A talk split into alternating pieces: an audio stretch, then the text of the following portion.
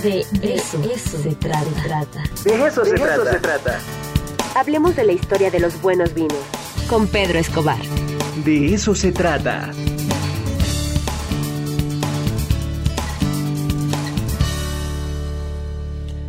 Bueno, pues ya llegó el momento de hablar de vinos. Y obviamente Pedro Escobar ya está aquí en el de eso se trata. Querido Pedro, ¿cómo estás? Pues yo estoy muy contento, Ricardo, de retomar esta colaboración en la que hablamos de personajes verdaderamente fabulosos dentro del mundo del vino y que cambiarán para siempre esta maravillosa industria.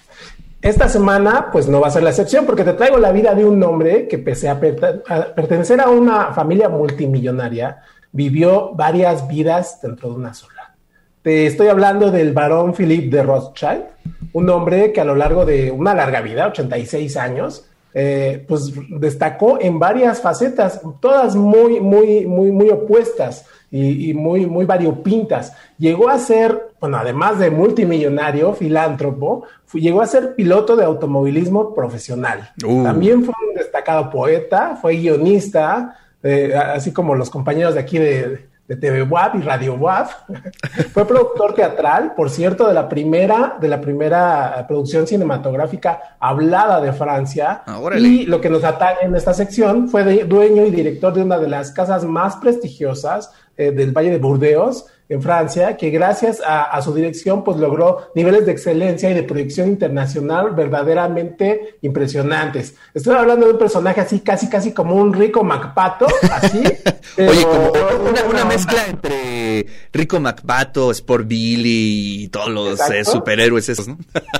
pero en buena onda, y, bueno, quién sabe si tenía la alberca de, oro a, donde se, metía a, a bañarse cuando andaba medio deprimido, pero pues en una de esas, ¿no? Bueno, pero pues para empezar ya hay que poner un, un poquito de contexto. Aquí voy a sintetizar un poco porque el tiempo apremia. ¿Tú conoces la historia de la familia Rothschild? No, para nada, para nada, Pedro. La verdad es que lo desconozco.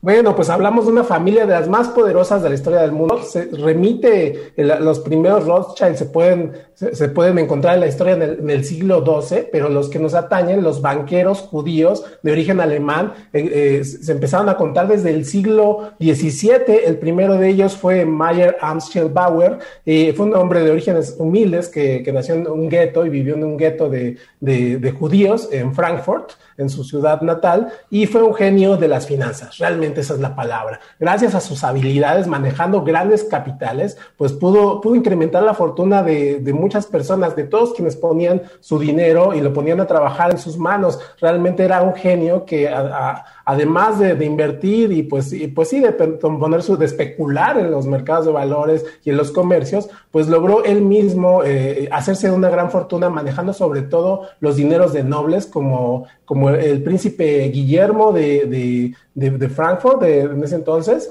de la Alemania de su época. Y pues nada, este hombre, pues gracias a sus habilidades como banquero y como inversionista, mm. logró hacerse de un capital que supo invertir muy, muy hábilmente. Este hombre nada más para la época era muy común, pero pues nada más tuvo la descendencia de 10 pequeños hijos, 10 retoños, ¿no? nada más, nada más. También era productivo por ahí.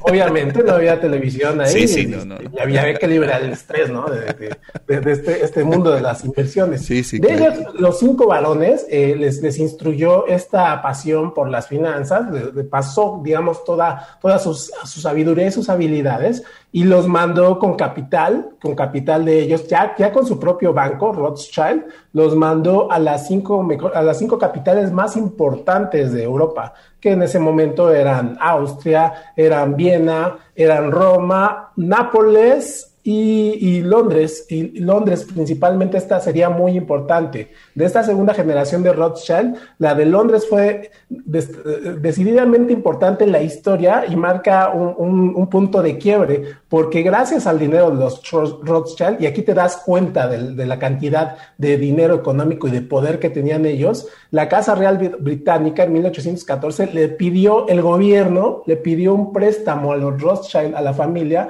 para poderse armar y, prepararse para la invasión, la probable invasión de Napoleón en 1814, en, las guerras napoleónicas. Digamos que, que, esta familia fue realmente importante y es por eso que, y tuvo tanto poder que, que, es por eso que rondan ahí en Internet y en muchos otros lados una serie de teorías de la conspiración de que, de que si son los que manejan hasta nuestras fechas el, el hilo de, de, pues, de muchas decisiones del orden mundial, ¿no? Y siendo judíos, pues también despiertan muchas, muchas conspiraciones muy absurdas, muchas de ellas y que tienen que ver con antisemitismo. Pero bueno, ese no es el tema de que queremos hablar hoy. Eh, pues, ¿sabes? Imagínate, banqueros. ¿Y cómo entraron los Rothschild en el mundo del vino? Te preguntarás, ¿verdad? Una cosa lleva a la otra, querido Pedro, ¿no? El buen gusto me imagino que se les dio el buen gusto se les dio y, sobre todo la visión que tenía esta familia de invertir en mercados que ellos veían con mucho potencial a corto plazo, eh, como el, del vino, que era muy apreciado en toda Europa y que se exportaba eh, principalmente a países, el, vino francés hablo, se exportaba a países como Inglaterra, como Alemania, y ellos fue que así se hicieron de, viñedos, además de otro tipo de negocios como la minería, como los textiles, como los granos, el algodón, las, telas, y, y fue así que ellos empezaron a atender una digamos, otra variante de negocio además de los bancos, eh, con, comprando propiedades muy viejas, muy de mucha tradición en Burdeos sobre todo, eh, y, ahí que es donde entra, entra nuestro personaje de esta semana, eh, el varón de, Rothschild, Philippe de Rothschild, es la quinta generación de, de, esta familia y destaca mucho en el mundo del vino porque pues fue realmente quien revolucionó la forma de hacer vino y comercializarlo en el Valle de Burdeos. Esto sucedió de una forma verdaderamente inaudita, ya que el varón, pues su, padre era un hombre dedicado a las ciencias y al arte, nunca les instruyó en el tema del vino. En realidad, su, padre, Henry de Rothschild, era abstemio, de manera que nuestro personaje, Philippe de Rothschild, conoció el vino hasta los 18 años, en 1900. Como debe de ser, como debe de ser. Así es, como debe de ser, como dicta las, normas.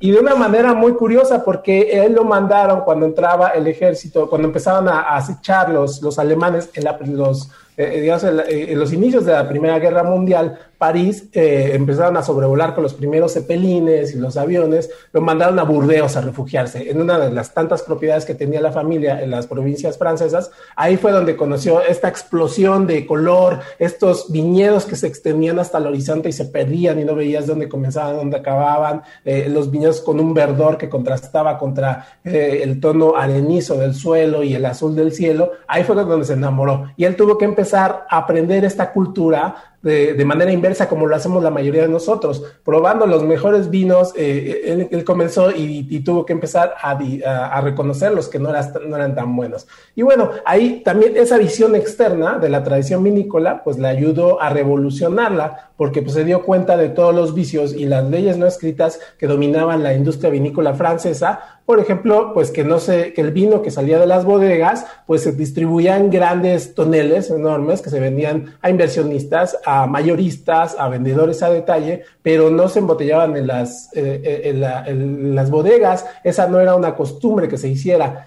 el, varón pues se, cuestionaba con mucha razón pues cuál era la calidad final de sus vinos, porque en realidad sus vinos salían sin, sin haber terminado, sin haber alcanzado un grado de excelencia. Entonces fue el primero en el Valle de Burdeos, y estoy hablando de 1927, él tomó las riendas de este negocio en 1920. En 1927 fue el primero en embotellar totalmente la, la producción de sus vinos sacarlos a la venta ya embotellados. Y ahí nació un concepto que a, la, fecha, pues es muy común en el mundo del vino, que se llama embotellado en la, propiedad. Eso lo encuentras en el corcho de cualquier, de, cualquier vinícola de prestigio en Europa. Y también fue el primero, eh, y es también por lo que es muy famoso, en eh, identificar sus vinos con una etiqueta ilustrada. No existían las etiquetas. Es el primero que le entra.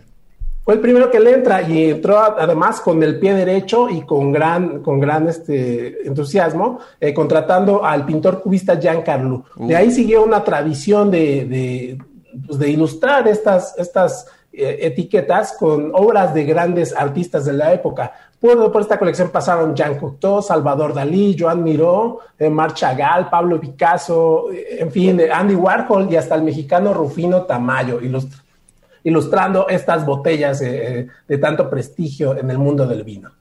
¿Cómo ves, Ricardo? ¡Qué historia, eh! Padrísimo. Por donde pasaba esta familia se iba pues prácticamente revolucionando todo, ¿no? Y, y bueno, pues interesante, a partir de, de, de esta familia se crean también muchos mitos, pero creo que la presencia, por lo menos en la historia del vino, es fundamental, no se puede entender sin ellos, ¿no?